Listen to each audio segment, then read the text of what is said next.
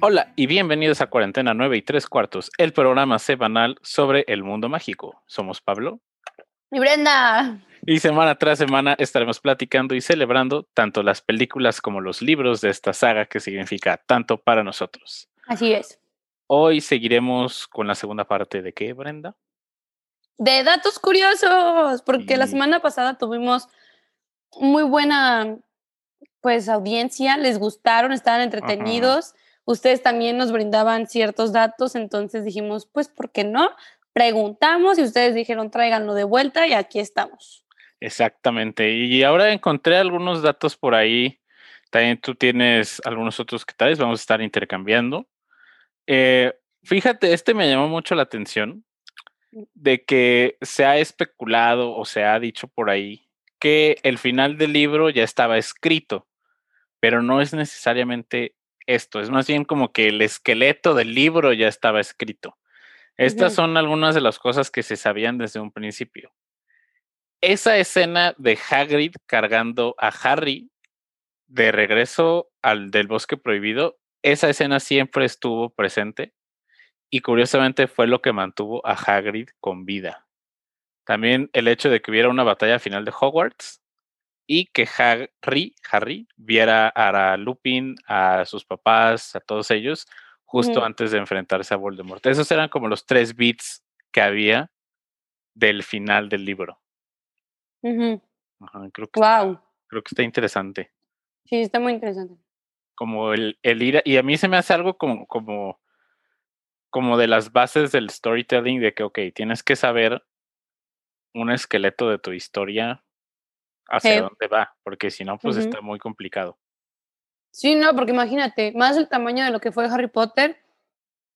Tú dices, ay, sí, empiezo a escribir, jajajijiji. Ujú, Y si no tienes alguna estructura, o como decimos, un esqueleto, te vas a perder en tu propia historia, no vas a saber ni, ni qué rollo, no vas a saber ni cuándo mataste acá, ni, ni qué pasó en, o sea, vas a estar más perdido en tu propia historia. Entonces,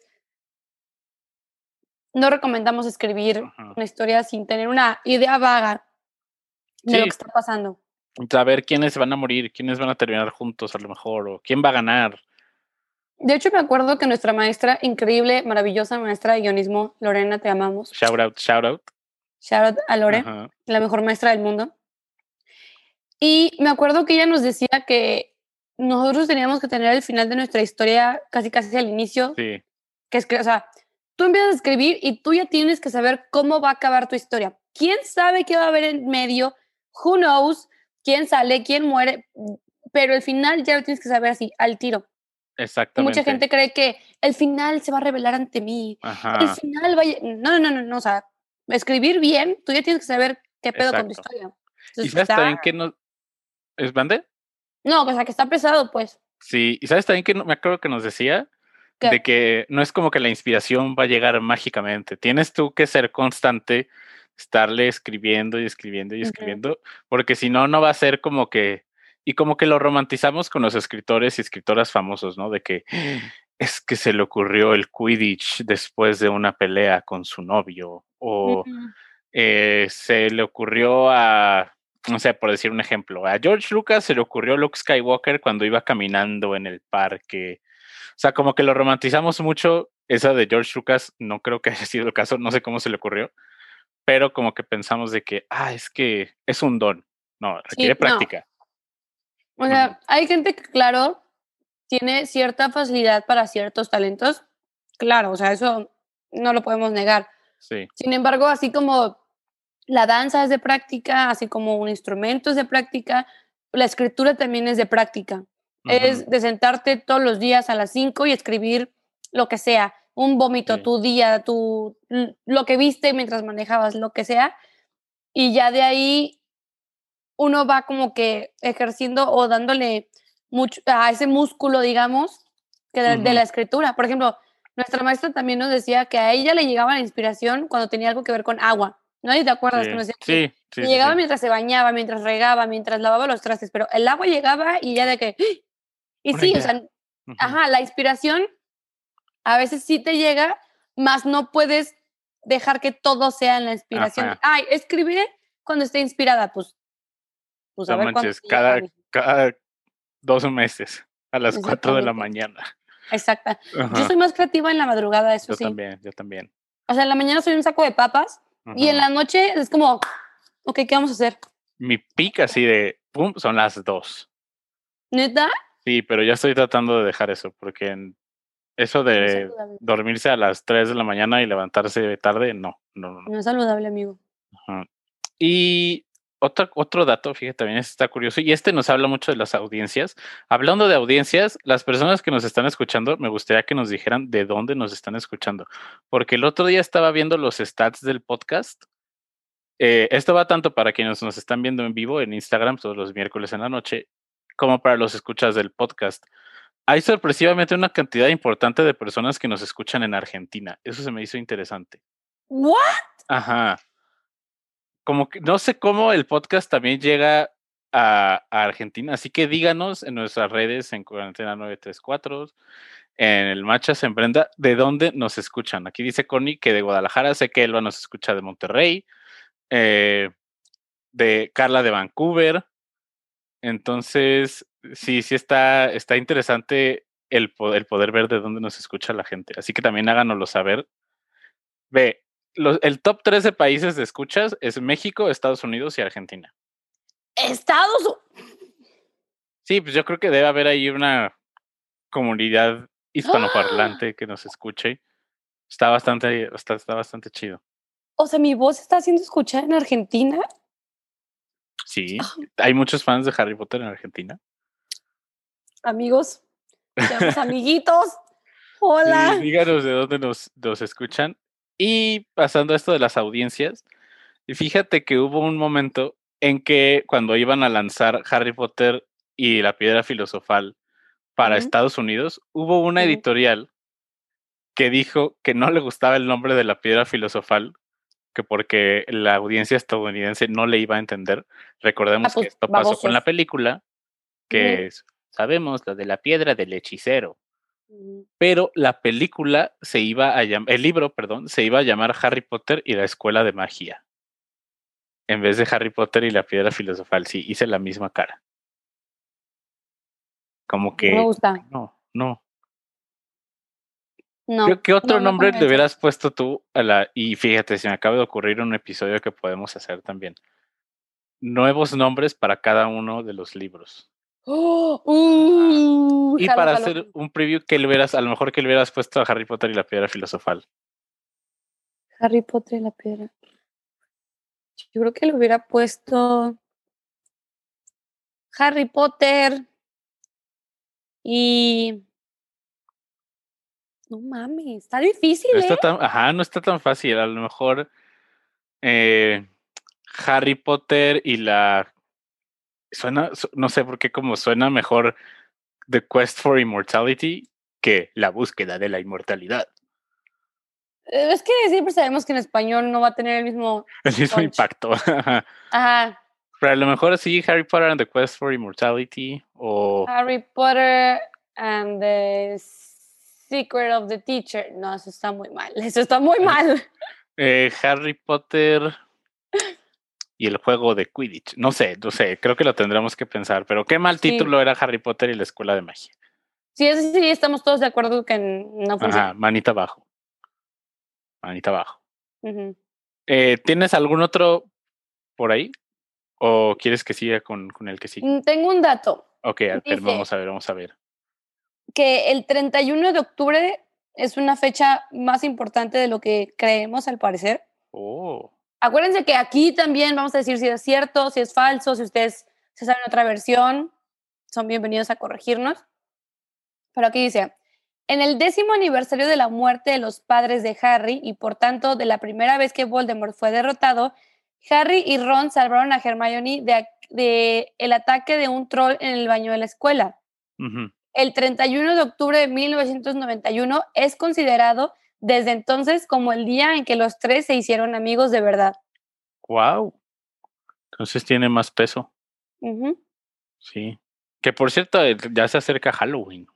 También. Sí, y la, de verdad, y creo que una gran forma de disfrutar Halloween es ver las primeras dos películas de Harry Potter. Como que tienen un vibe de Halloween, en especial las primeras dos. Inclusive la 3. Sí, sí, Yo también. siento también. que la 3, por cómo tiene Harry el pumpkin patch, Ah, sí. yo creo Sí. que, ¿sabes? Es más, puedo, sí, deberíamos hacer un maratón. Mm. el- Machas y yo nos vamos a disfrazar para nuestro capítulo de Halloween slash Día de Muertos. Ajá, que creo Porque que. aquí se festeja Día de Muertos, pero ya vimos que en Estados Unidos nos escuchan, entonces también Halloween. Uh, suena bien, suena bien. Estoy viendo el calendario. A ver, este es el 14. El próximo Mm. episodio es el 25, que es nuestra trivia. Y el después de ese es el 28 de octubre, que sería pues el especial de, de Halloween Eh, o de Día de Muertos. bien. Entonces, para pensar en dinámicas. Y también, esto se me hace bien interesante. ¿Qué hacen las editoriales para evitar que el libro se filtre? Porque ahora sí que eh, a mí, a ti no sé qué tanto te tocó, a mí no me tocó mucho como de, como que yo el, el libro, al leerlos en español, como que no vivíamos eso de que, ay, que salga a medianoche, o a lo mejor no estaba familiarizado con eso, como que yo ni sabía qué día iba a salir y me lo encontraba y lo compraba. No sé si también fue el caso contigo. Como yo los leí más tarde, más bien a mi hermana, es que no sé cómo estuvo también mi hermana, como e- ella, porque ella los tuvo antes que yo los libros. Sé que uno se lo prestó un tío y se lo regresó de que 10 años después. Y creo que ni lo leyó la cabrona. Pero no sé, como que no- yo igual que no tengo esa percepción de cuando salían los libros y, Ajá. o sea, creo que aquí en México, no sé, al menos no llegó así tanto de Harry Potter, los libros. Sí, así tú como de opinas? este día a esta hora. Sé que hubo para los últimos libros, pero en los primeros no me acuerdo mucho qué pasara. Pero lo que hacían las editoriales era que les ponían nombres falsos a las cajas o los manejaban en Ah, los sí. como nombres falsos. Y escucha este, Edinburgh Pot Bakers fue un título y otro es The Life and Times of Clara Rose Lovett, an epic novel covering many generations. Qué hueva el libro. O sea, como que lo lees y es como de que No pues, lo voy a leer. abriría la caja para ver qué hay ahí antes de. De cualquier cosa. Y me acuerdo de esas fotos de las cajas del último libro, de que no abrir hasta tal fecha de lanzamiento y todo. Sí, es que eran un, o sea, imagínate el, la presión, el furor, todo lo que estaba involucrado con Harry Potter ya en el último libro, o sea, Ajá. era casi, me, me imagino que hasta con guaruras mandaron los, los libros a las bibliotecas, Sí. ¿sabes? Y de que la gente disfrazada, o sea, me imagino que hubo una táctica muy bien diseñada de logística y de seguridad para la transportación de todos los libros alrededor del mundo sin que hubiera un desliz. Y fíjate que, que sí hubo algunos. El otro día vi un video, no me acuerdo de, creo que era del Internet Historian, en donde hablaba sobre cómo fue este lanzamiento de que del libro. Hubo en ese entonces, era 2007, no era tan común que, pues, que Amazon y todo ese tipo de cosas, pero hubo gente que el libro le llegó antes, antes del Mm. tiempo de su pre-order. No. sí, aquí estoy viendo el dato. Scholastic estimó que aproximadamente 0.0001 de las copias que tenían para Estados Unidos fueron mandadas anteriormente, lo cual fueron alrededor de 1200 copias. Sí, son muchas, ¿eh? Y son Sí, bastantes. son muchas. Y ve, aquí está, un escritor, un lector en Maryland recibió una copia del, en su mail cuatro días antes de que fuera lanzado. Eh, que de Scholastic dijo que fue un error humano, pero después vieron que este se vendió por medio de una página tercera, o sea, como si tú lo compraras en, en otra, que tenían derechos de venderlo, claro, pero fue Ah. error de, de esta página de terceros que lo mandó antes. No manches, se fueron a una batalla legal. Wow. Pues claro. Ajá. No, ¿tú crees que no? wow, qué, qué, qué, qué fuerte. Guau. Y hablando de eso del lanzamiento del libro, esa fue y, y también en ese mismo video lo manejaban de cómo empezó este movimiento, no, no lo quisiera ni llamar movimiento, como este que la gente le pasaba a gritar a la gente que estaba formada para los libros, de que Snape kills Dumbledore. mientras estaban esperando a que sacaran el libro a medianoche. Sí, porque se empezó a filtrar en, no. en foros de internet, sí. Éramos, éramos unas criaturitas cuando pasó eso, no teníamos mucho, no, yo no tenía ni idea de que pasaba eso, ajá. Porque como que, no sé, como que, o sea, sí, sí estaba en foros de Harry Potter, pero no hace, no hace 15 años. Yo creo que a nosotros el boom fuerte que nos tocó fueron las películas. Sí. Más que los libros. Yo creo que los libros le tocó a la generación, yo creo que es tal vez cinco años más arriba de nosotros, los que ya están 30 ya oficial, porque yo creo que ellos, nosotros cuando pasó lo de los libros, obviamente pues estábamos vivos y todo, pero no, está, no teníamos el raciocinio para entender Exacto. el peso y todo eso. Y yo creo que los que están como cinco años más arriba de nosotros, Sí. Totalmente vivieron esa etapa y lo, y, y, si, lo, si, lo, si lo captaron, no como nosotros de que. ¿Eh? Ajá. Por ejemplo, yo tengo una prima que es. ¿Cuántos años? Es creo que ocho años más grande que yo. Y ella sí fue de que no, yo me lo compraba y lo leía la noche que salía. Toda la noche me quedaba despierta leyéndolo. Y las películas es como, eh, están bien. Y como que a lo mejor nosotros es como de que ah, amamos las películas y amamos los libros. Exactamente. A mí me gusta la experiencia que viví, la verdad. Ajá. No la cambiaría. O sea, respeto mucho a la gente que vivió. Y es lo que está padre también del mundo de Harry Potter, es el hecho de que permitió a diferentes generaciones vivir diferentes experiencias con el mundo mágico. O sea, es muy diferente cómo lo estamos viviendo nosotros o cómo lo vivimos nosotros a cómo lo van a vivir o lo están viviendo las generaciones abajo, que su primera experiencia realmente en el cine es Animales Fantásticos. Ajá. O sea, ponte a pensar, para nosotros nuestra primera experiencia fue pues Harry Potter 1, 2, 3, para ellos es Animales Fantásticos. Ellos ni de chiste van a ver a Harry Potter con los mismos ojos que nosotros. Sí, y es algo súper, totalmente, y qué, y qué padre que empezamos hablando de datos curiosos de Harry Potter y ya estamos hablando de experiencias en el fandom de Harry Potter. Ah, sí, cierto. Sí, pero eso está, eso, está, eso está muy interesante. ¿Cómo son estos diferentes puntos de entrada? Que es mucho más notorio para mí en una saga como Star Wars, pero que, qué mm. chido que también pase en Harry Potter. Y el día de mañana que hagan una serie para HBO Max, pues también a lo mejor va a haber gente que lo primero que vea de Harry Potter va a ser la serie de HBO Max. ¿Qué onda? Ah, y te quedas así como, wow, tienen una experiencia de este fandom completamente diferente a la mía, pero ninguna de las dos invalida la otra. Claro, eso es muy importante. Ajá. Porque a mí no me gusta en general, no solo me, refiero a Harry Potter, que la gente, no sé, le gusta The Killers, I don't know, pero les gustan los últimos discos. Y hay personas que llegan, tú no eres un verdadero fan, porque a ti te gustaron cuando se pusieron de moda en esta, no desde el disco número uno, güey. ¿Quién dice quién es un fan, quién no es un fan? O sea, tú deja que la persona, si le gusta solo una canción y se dice fan, déjale en paz, tú concéntrate en tu fan, tú, en su fan, o sea, no me gusta, ah, no leíste los libros, no eres un verdadero fan, es como... El gatekeeping. Ajá, es como tú, Sí, no, ¿para qué? ¿Por qué? quieras. Ajá, ¿por qué? Creo que, y en especial este fandom, ya ha pasado por tanto este año, Sí, ya. Suficiente. Ya, por favor. Ya. Ya desactívenle la cuenta sababosa, por favor. Ya, ya, ya. De verdad, somos el, meme de, güey, ya. ya, por favor. Y ah, aquí está Michils 27, nuestra ganadora del giveaway, que te ah. vamos a avisar en cuanto vaya en camino al libro. Tenemos todavía que mandártelo. Eh, pero fíjate que también otro dato curioso, y esto siempre se me ha hecho bien interesante, que hubo un momento en que Steven Spielberg iba a dirigir Harry Potter y la Piedra Filosofal, que fue ahí cuando, cuando empezó esta, bueno, no empezó, cuando se puso esta política de parte de la creadora de solamente actores británicos o de Irlanda. No puede haber, porque quería, por ejemplo, eh, Steven Spielberg tenía la intención de en el primer libro incorporar como elementos de libros que iban posteriormente.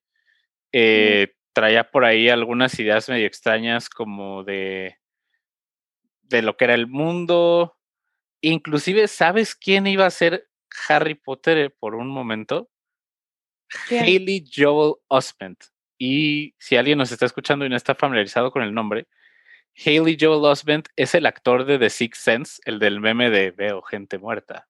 No. Él estuvo considerado por un momento para ser Harry Potter y de verdad no me lo imagino. No. No. Yo tampoco. Pero, o sea, yo digo como, como, ¿qué?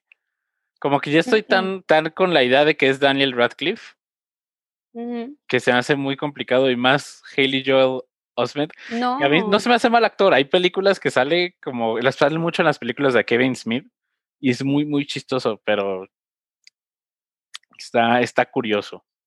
Pero no, yo me enteré que también con esto de que solo podían ser actores de Reino Unido y de Irlanda, porque yo había visto que Robin, William, Robin Williams estaba considerado para ser Pips. Ajá. Pero Fíjate que no sé qué tan verídico sea. Yo tampoco sé. O sea, si alguien me lo puede decir que sí, yo también lo leí o de que no, no es cierto, pero yo leí que eso era que él estaba considerado y que, pero como no era un actor de los que ya dijimos, pues la creadora dijo ni más. Fíjate que ahí estoy viendo al parecer que él quería hacerlo, pero más nunca fue considerado oficialmente. pero él sí quería ah. hacerlo. Y fíjate que este, y se me hizo bien interesante en esta búsqueda de datos, esto que te platicaba de Spielberg, es un artículo de Entertainment Weekly, que es una revista importantísima en el mundo del entretenimiento. Ellos tienen muchos estos first looks a películas o a series que les dan la primicia de fotografías oficiales y ellos las, las lanzan con su sellito Entertainment Weekly First Look. Este es un artículo del 17 de marzo del 2000.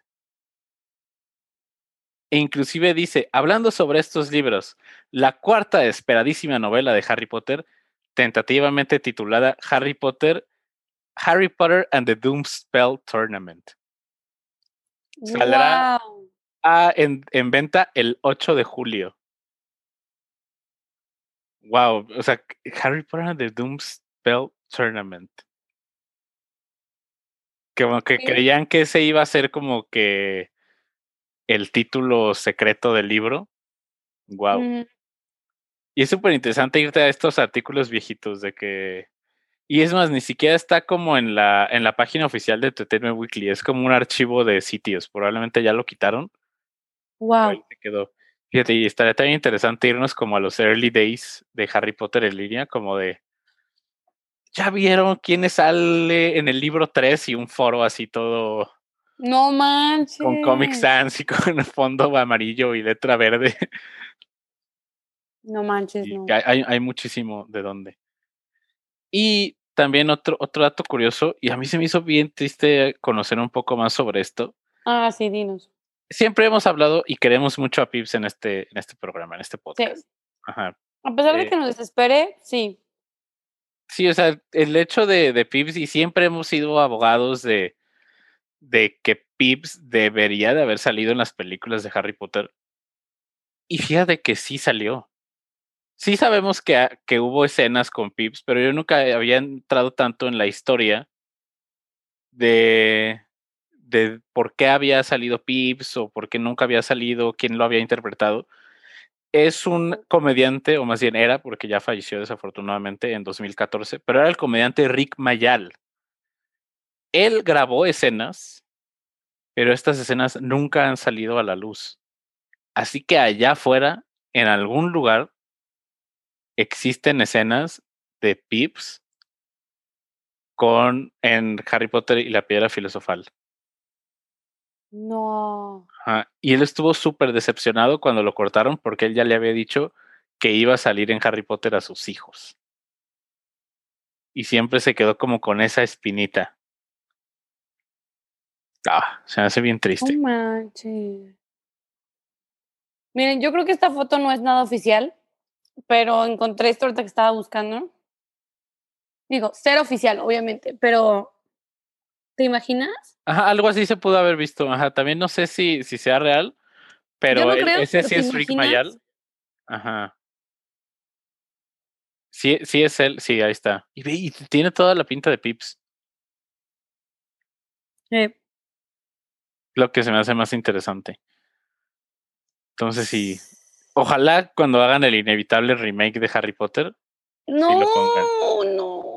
Sí, sí va a tener que haber en algún momento. Mira, yo estoy de acuerdo con Michelle. Michelle dice, yo no puedo imaginarme a Harry Potter con la cara de nadie más que no sea Daniel Radcliffe, el creador de Harry Potter.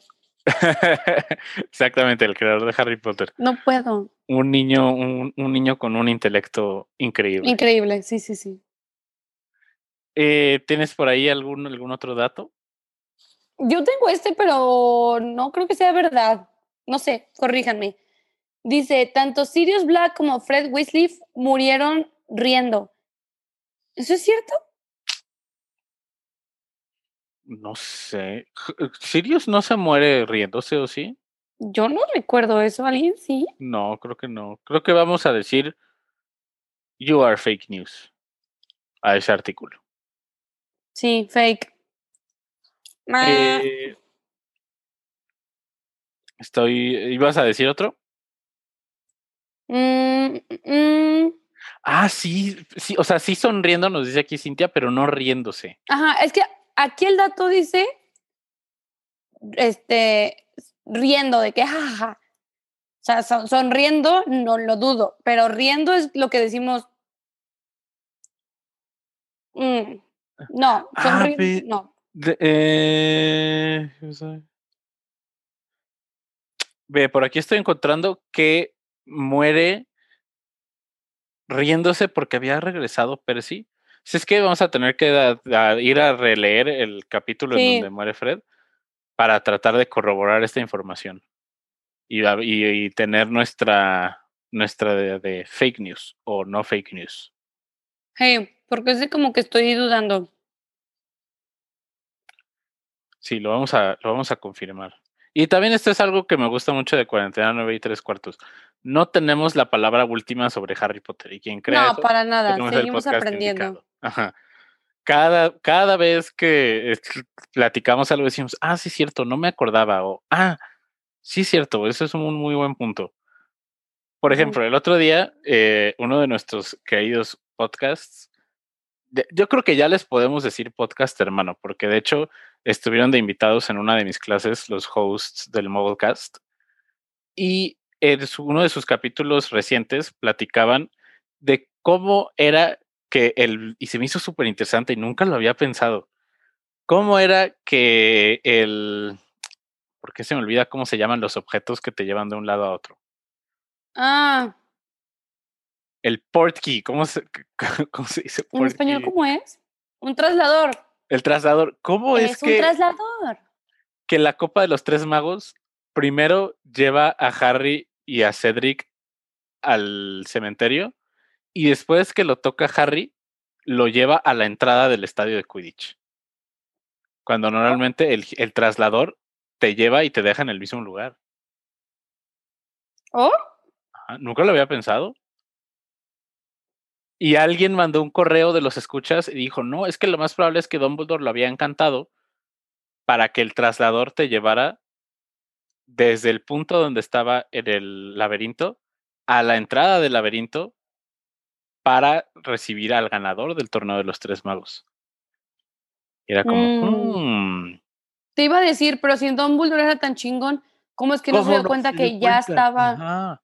Ajá. Pero luego dije, no, porque Dumbledore es un cabrón culero que mandó a Harry a matarse, entonces dije, pues capaz se dio cuenta y se hizo de ojos mensos. De, Así como Dumbledore que, ah, Voldemort regresó, oh, qué pena, oh, oh, qué mal. Justo cuando Harry está en la edad de enseñanza en Hogwarts. Exactamente. Sí, pero que, Voldemort, no te lo lleves. Voldemort, no te lo lleves. Ay, ya se lo llevo, bye.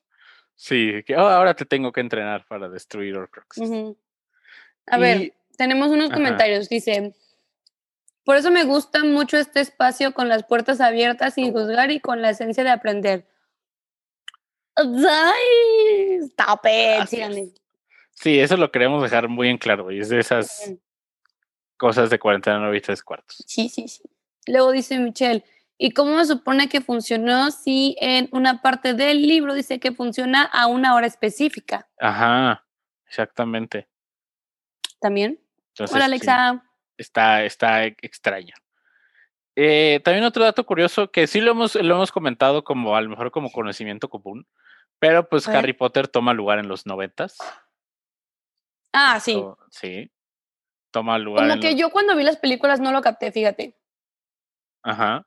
Y ya ahorita digo, Es que Ah. no te das cuenta tan fácil en las películas. No, eh, creo. es, que es como otro que es- mundo. sí, o sea, como que, ah, es en la Edad Media. Pero sí, casi, casi sí. a lo mejor en una escena que te podrías dar más o menos cuenta es en la Cámara de los Secretos cuando se está elevando el Ford Anglia, los coches que se ven estacionados afuera de King's Cross, que son, pues ahora sí que se ven un Mm. poco modelos más antiguos. Eh, te puedes dar, ¿sabes en qué también me doy, me pude haber dado cuenta? O también sé como que ese estilo está bastante pasado de moda. La cocina de los Dursley está horrible. Y todos sus cubiertos son como cubiertos super old También. fashion, así de como cosas de cristal con estos encajes, como en vez de una copa lisa, como esas copas con. Y perdón, yo sé que a lo mejor estoy analizándolo demasiado, pero como, con, e- como que tenga estos detalles la copa de coñac que tiene la tía March en El prisionero de Azkaban sí. como que lo pienso y digo, ese es un estilo más de hace 30 años. Definitivamente de acuerdo. Ajá, si, si lo hicieran ahorita sería de que una cocina minimalista y, y yo creo que Harry en vez de... Concepto estar- abierto, Ajá, ventanas, luz natural. exacto. Y a lo mejor Harry estaría haciendo de que un avocado toast en vez de unos huevitos cuando está cocinando en la de piedra filosofal. Exacto. Y en qué más, creo que es lo único que, que te puedes llegar a dar cuenta, porque en la Orden del Fénix no vemos tanta, tanto No. de, de London Muggle. Ah, En el Deadly Hallows parte 1 sí vemos un poco de Piccadilly Circus. No vemos gente. Pero en es un segundo, ¿sabes? ajá. Entonces no sí, te o sea, llega a, a poner en el contexto social en el que es. O ajá, sea, no, te, no te da el tiempo para, para tú, espectador, decir, no manches, ¿sabes? Como que está va tan rápido Sí. y es tan secundario. Es como, yo. de que así escuchando Britney Spears o algo así, o cosas por el estilo. A ver, un- tengo un dato. Ajá. Dice, bueno, esto es- mis datos son más tranquilos, los de Macha son más chidos. Pero dice, Los dos están chidos. Tom Felton, que interpreta a Draco Malfoy, originalmente audicionó para Harry o Ron. Ah, sí lo había escuchado, fíjate. Oh, ajá. Creo que pensándolo bien, no me hubiera desagradado Tom Felton de Ron, ¿eh? Yo sé que queremos mucho a Rupert Grint, pero hubiera estado. Imagínate eso que hubieran cambiado papeles Tom Felton y Rupert Grint. ¡Wow! Ajá. Me quedaría Sí. impactada. Ve, aquí nos está diciendo John que en Deadly Hallows el puente que tumbaron era muy moderno. Creo que es más bien en, en El Misterio del Príncipe. Pero, a ver, ¿en qué año inauguraron el Millennium Bridge? Ahorita, ahorita les traemos el dato. Eh, el Millennium Bridge fue abierto en el 2000, fíjate.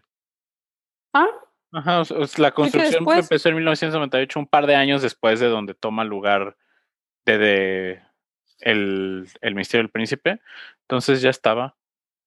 Y fíjate que esa es de esas partes de Harry Potter que me gustan mucho, ese opening de del Misterio del Príncipe. es increíble. Podemos ver un poco más de este, de las pocas cosas salvables de esa película. Está mamón, la verdad sí está mamón. Sí. está muy padre. Y por aquí tenemos algunos. Y me, y me encanta siempre estar encontrando cosas de Harry Potter. nuevas Ay, a mí no también.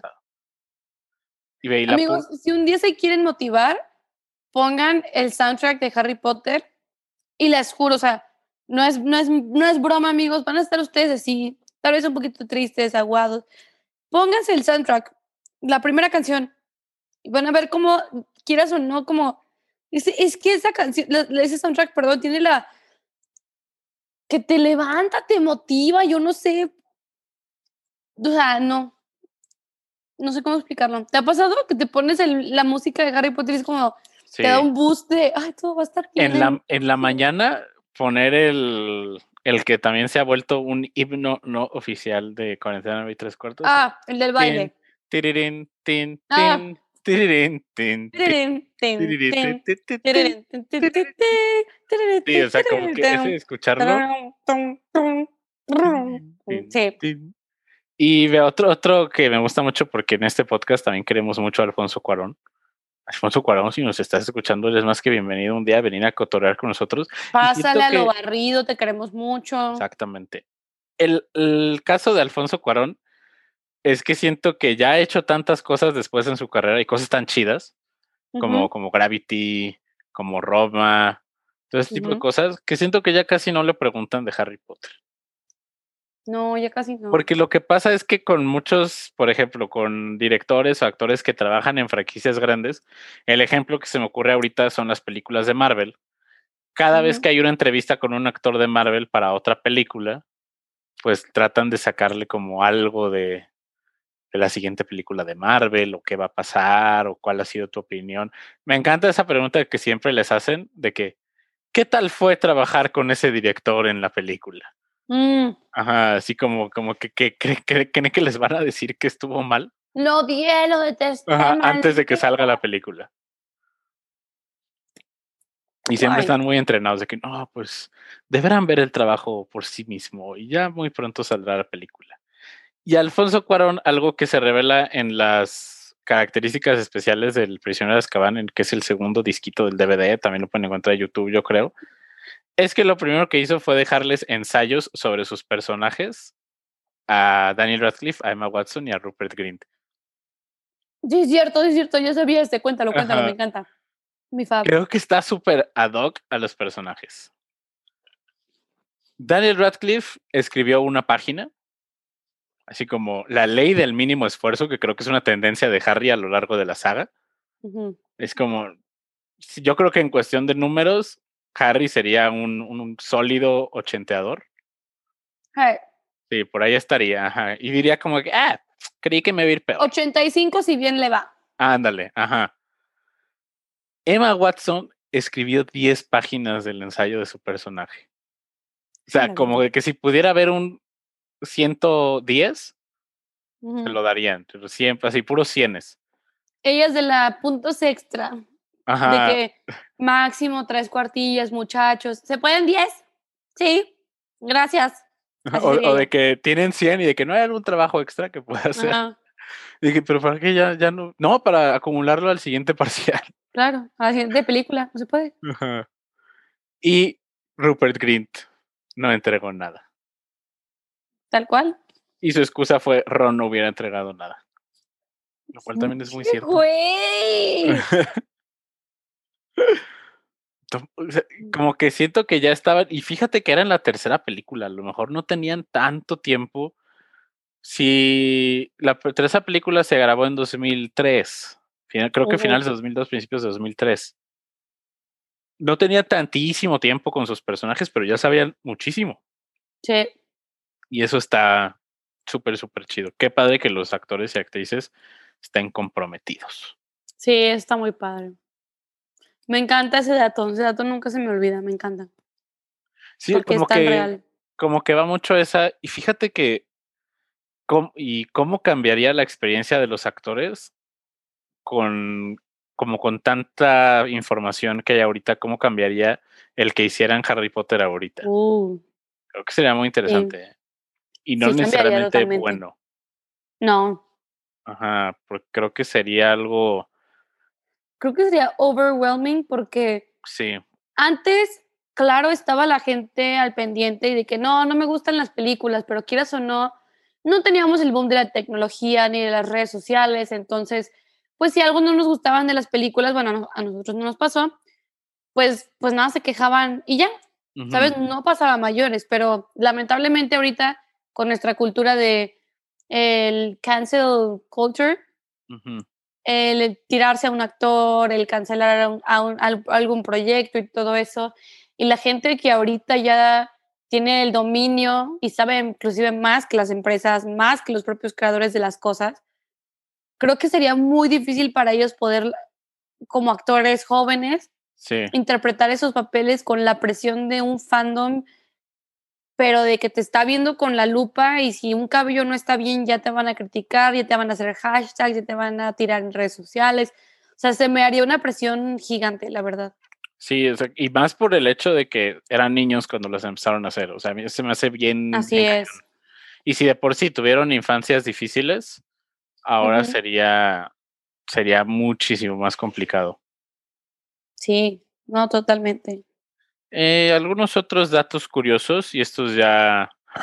Este nunca me había dado cuenta. Wow. A ver, dime. Wow, y es de Dobby. Dobby, un querido también aquí, por nuestras escuchas. Las primeras y últimas palabras que dice Dobby en Harry Potter son precisamente Harry Potter. No mames. Creo que sí. ¿Neta? Sí, la primera vez que vemos a Dobby dice Harry Potter y la última vez que lo vemos también, ¿no? ¿Qué no dijo Dobby está feliz de estar aquí con sus amigos? ¿Se muere? Es que creo que eso es en la película. Creo que en los libros también dice.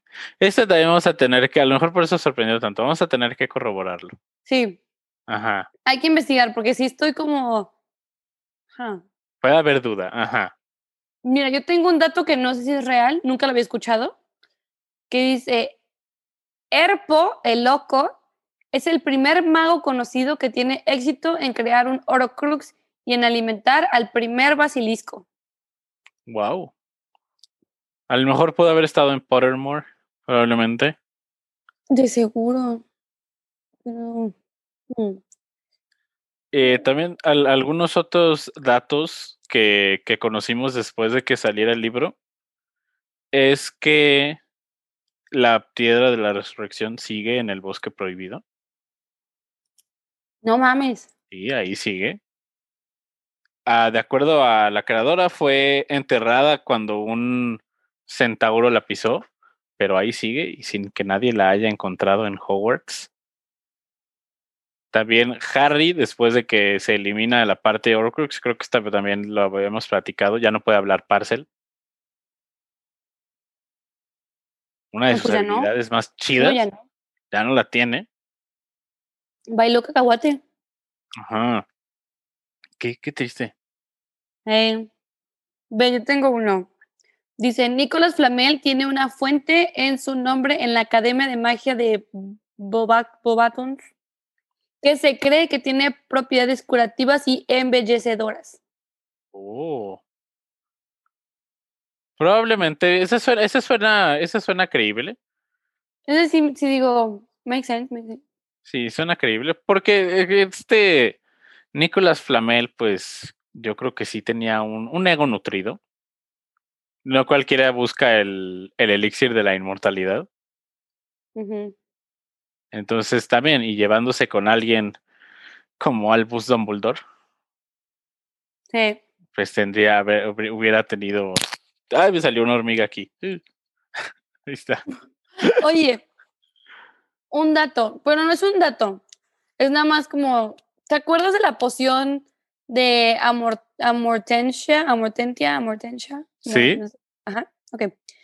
Ahorita está, ya ves que eh, se supone que el, olor cambia por la persona y es lo que más te gusta. Ahorita, este, en TikTok, ya ves que antes estaba Draco Malfoy de moda. Bueno, sigue. Ahorita está de moda que la gente describe cómo para ellos olería su amortentia, amortentia, amortentia. ¿Tú, a, tú, ¿A qué olería tu poción de amortentia? No manches, qué pregunta tan, tan buena pregunta. Amigos, por favor, los que están aquí en el live, los que nos están escuchando en el podcast, piensen, compártanos, díganos. Díganme tres cosas, porque Hermione me acuerdo que es hierba recién cortada, pergamino nuevo, pasta de dientes y ya, ¿no? Creo que sí, y sí. Entonces, Díganme tres cosas que ustedes creen que les olería su amor. Ve, yo creo que vamos diciendo uno y uno para que me des tiempo para pensarlo.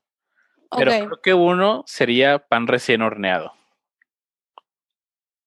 Ajá, pan recién horneado. Ahora, ¿cuál, ¿cuál sería para ti? Mira, la verdad, yo estoy mal de la cabeza, yo lo sé Pero no sé por qué el primer olor que se me vino a la cabeza era gasolina o pintura. Ok. Si ubican, Ujú. amigos, ese guilty pleasure cuando vas a la gasolinera y hueles Sí, a mí también me gasolina. encanta ese olor. Sí. Yo como que ahorita dije, yo creo que la mía, la neta, sí tendría notas de gasolina, de que, uff, De, de Sharpie también. Ah, también, o de toner, de que la pintura, no sé Ajá. por qué, es como, Sí. A ver, yo diría pan recién horneado. ¿Qué Sí, más ya me lo gusta? dije. Eh, el olor a vino tinto me gusta bastante. Sí, el olor a vino interesante. tinto, Ajá.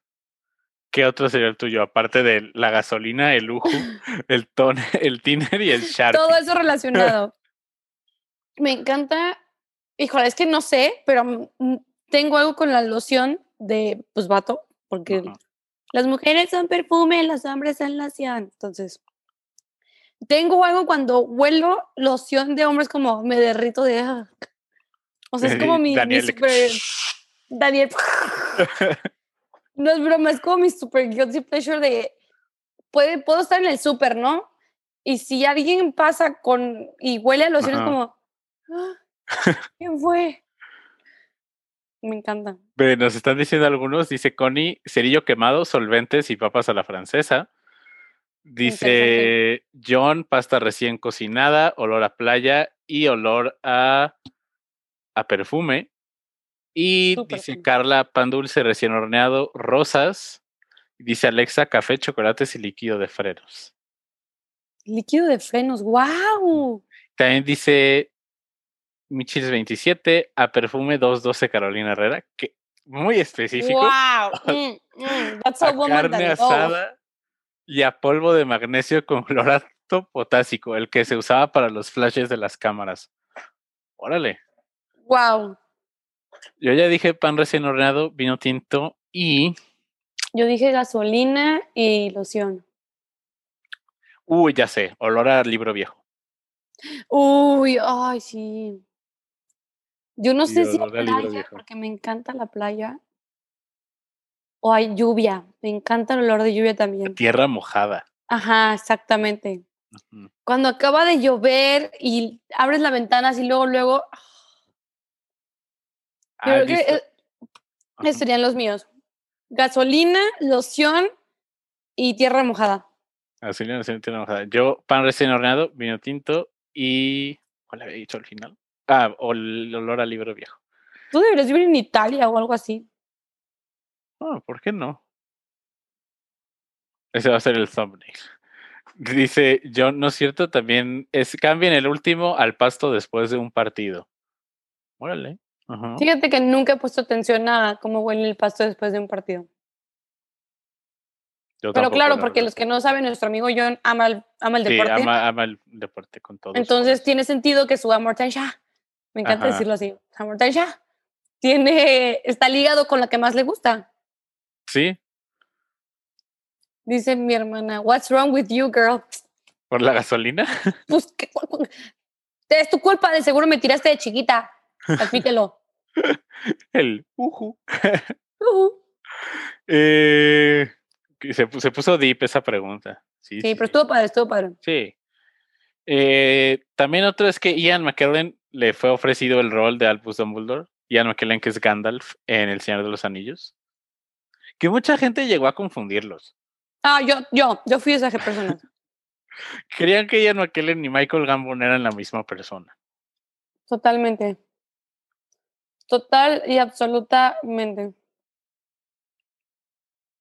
Mm, Mira, aquí Y- hay un dato. Ajá.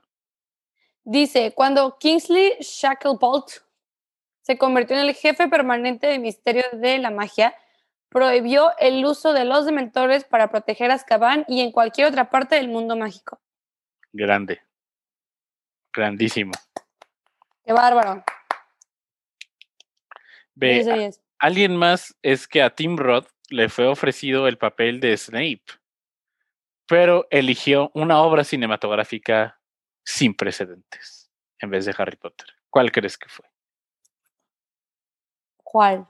El planeta de los simios, la versión de Tim Burton, No. La que sale Mark Wahlberg y al final regresa y los policías son simios. ¿Neta? Sí, Tim Roth sale en esa película. Dios, imagínate ir de Harry Potter a, al planeta de los simios en, de Tim Burton, que no, no, no, es, es una pésima película. No sé si alguna vez has tenido la oportunidad de verla. Creo que, pero hace. Uh, uh, uh. Sí, muy, muy mala. Muy, muy mala. Wow. Eh, y también otra actriz que iba a salir en Harry Potter es que Kate Winslet iba a ser Helena Ravenclaw en esta escena de, de Deadly Hallows parte 2, pero de acuerdo a Screen Rant, y creo que no se puede confirmar del al 100%, A ver. Esta es que ella no quería, que la agente fue la que dijo, no, mi clienta no va a salir porque no va a hacer lo mismo que todos los demás actores británicos y salir en Harry Potter. Wow. Qué, qué fuerte. Porque Qué esto es algo que hemos platicado. Si tienen la oportunidad de ver alguna vez una serie de BBC, o ya sea tu gran fan de Doctor Who, de Sherlock, Lo que sean. Salen ahí los actores. como que, ah, lo vi en Harry Potter. The Crown ahorita, The Crown está lleno de actores. ¿Ah, neta? Sale Imelda no Crown. sale creo que por ahí también Michael Gambon, eh, sale Matt Smith que salió en Doctor Who, eh, o sea, dices, es como Sherlock, ajá. Estoy pensando quién de Sherlock sale en Harry Potter. Maggie Smith salió en Downton Abbey, En ¿no? Downton Abbey, exactamente. Creo que también Imelda Staunton llega a salir en algún punto en Downton Abbey. Acuerdo. Eh, y sí, o sea, es, como los, los mejores actores y actrices de... He- Helena McCrory creo que también sale en algún punto en Doctor Who, si mal no recuerdo, que es Narcisa Malfoy. Y de hablando, ah, este ya lo habíamos platicado, que Hugh Grant por algún momento iba a ser Gilderoy Lockhart. Ah, sí, no. No. Por favor, sí. No. Hugh Grant y Chayanne de Gilderoy Lockhart, por favor. Primero Chean. Primero Chean. Y. Ah, wow, ¿sabes quién también iba, iba a salir? ¿O quién también fue pensada? Eh, wow. Kate Duchenne. Kate Duchenne salía. Era la profesora de Mildred, la bruja desastrosa. ¿Alguna vez llegaste a ver esa serie? Claro. Era la, la que era como la encargada de la escuela de academia, como la prefecta, y ella también fue considerada para salir en algún cast de Harry Potter, pero sintió que el rol pudo haber sido demasiado similar a, a lo que hacía en Mildred la bruja desastrosa. Mind blown. Wow. Que también ¿Cierto? Felicity Jones sale en esa serie. También no me acordaba. Wow, qué pido. El que dice, miren eso, Neville tiene una recordadora, salió en el capítulo de la boda de Sherlock. Ah, es el que sale, es, es Dean Thomas y sale Ah. también en... Ah, ¿cómo se llama? Ah, How to Get Away with Murder. Ah, sí, no sé cómo se llama ese actor, pero ya sé cuál decimos. No, es, es Dean Thomas, Dean Thomas, Harry Potter, actor. Eh, Por eso. En How to Get Away with Murder. sí, Alfred Enoch. Ah, yo no me Así se acordaba llama. el nombre. Y dice Alexa. Brenda haciendo caras chistosas es vida. Es que a veces me aburro, amigo, entonces estoy como. En Harry Potter Ah. tienen las caras de Rupert Grint, en Cuarentena y Tres Cuartos tenemos las caras de Brenda. Exactamente. Y ya casi estamos llegando al final del programa de hoy. Muchas gracias a quienes se conectaron. Yo tengo un dato. Ah, perdón, sí es cierto. Ay, Estoy en duda, porque aquí dice: ¿es cierto o es falso? Cuando Dumbledore murió, el Fénix Fox murió con él. creo que es demostraron ser irreemplazables. ¿Es creo cierto? que es aceptado, ¿eh? Como que muere con él. Inclusive el episodio creo que se llama El llanto del Fénix. El episodio, el capítulo en el que en el que fallece Dumbledore y, y parte simplemente eh, Fox. El lamento del Fénix o el llanto del Fénix. No me acuerdo cuál es la traducción. Pero sí, Mm. creo que ese ha sido manejado, que, que muere Fox después de que, de que Dumbledore lo hace también. Que pues técnicamente, a menos que saquen alguna cosa, pues era el último del linaje de los Dumbledore, ¿no? También. Tomando en cuenta la ahora lo que se, lo que dice Grindelwald al final de los crímenes de Grindelwald, que siempre que haya un Dumbledore hay un Fénix. Pero creo que es el último del linaje Albus. Mm. Bueno, queda Aberford, pero nunca tuvo esa conexión con Fox. No. Y no sabemos nosotros de hijos que tenga Aberford o hijas. Hey, no. Y pues, Mira, tengo un último dato. Ajá. Dice, para evitar que se lesionaran, se les dijo a los actores que no practicaran ningún deporte de contacto durante el rodaje de todas las películas. A causa de esto, muchos de ellos se dedicaron a jugar golf, ya que se consideraba relativamente seguro. Órale. Sí iría a jugar golf con el cast de Harry Potter. Yo también. Sea como que soy pésimo, búrlense de mí. Pero está chido. Eh, y ahora sí, creo que ya se nos está acabando el tiempo. La próxima semana, episodio 25. Así que tendremos preparado, tendremos preparado una trivia. que 10 preguntas cada quien. ¿10? Suena bien. Sí, creo que sí, podemos hacer 10 preguntas. Ok. Y pues ver viendo ahí. Ouch, dice Connie, a mí me golpearon en la cabeza con un palo de golf. Ok, entonces no vayas a jugar con los del elenco de Harry Potter. Ajá. No, no te vamos a invitar. Aquí te invitamos a las escondidas. Sí, sí, y, al, y cuando sea, y se nos está acabando el tiempo en Instagram, cuando sea la, la premier del remake de Harry Potter. Exactamente. El inevitable remake. Bueno, amiguitos, nos vemos la próxima semana. Machas contra Brenda. Preguntas difíciles de Harry Potter, 10 preguntas cada quien. A ver quién gana. Es la batalla del siglo. Eh, se me cuidan. se nos cuidan. Machas, ¿dónde te pueden encontrar? El Machas en Twitter, elmachas.com. Brenda, ¿dónde te pueden encontrar? En tu Instagram, Brenda-LGA y en Twitter, Brenda-KYA. Sí. Y pueden encontrar Cuarentena 9 y 3 cuartos en Apple Podcasts, Spotify, Google Podcasts.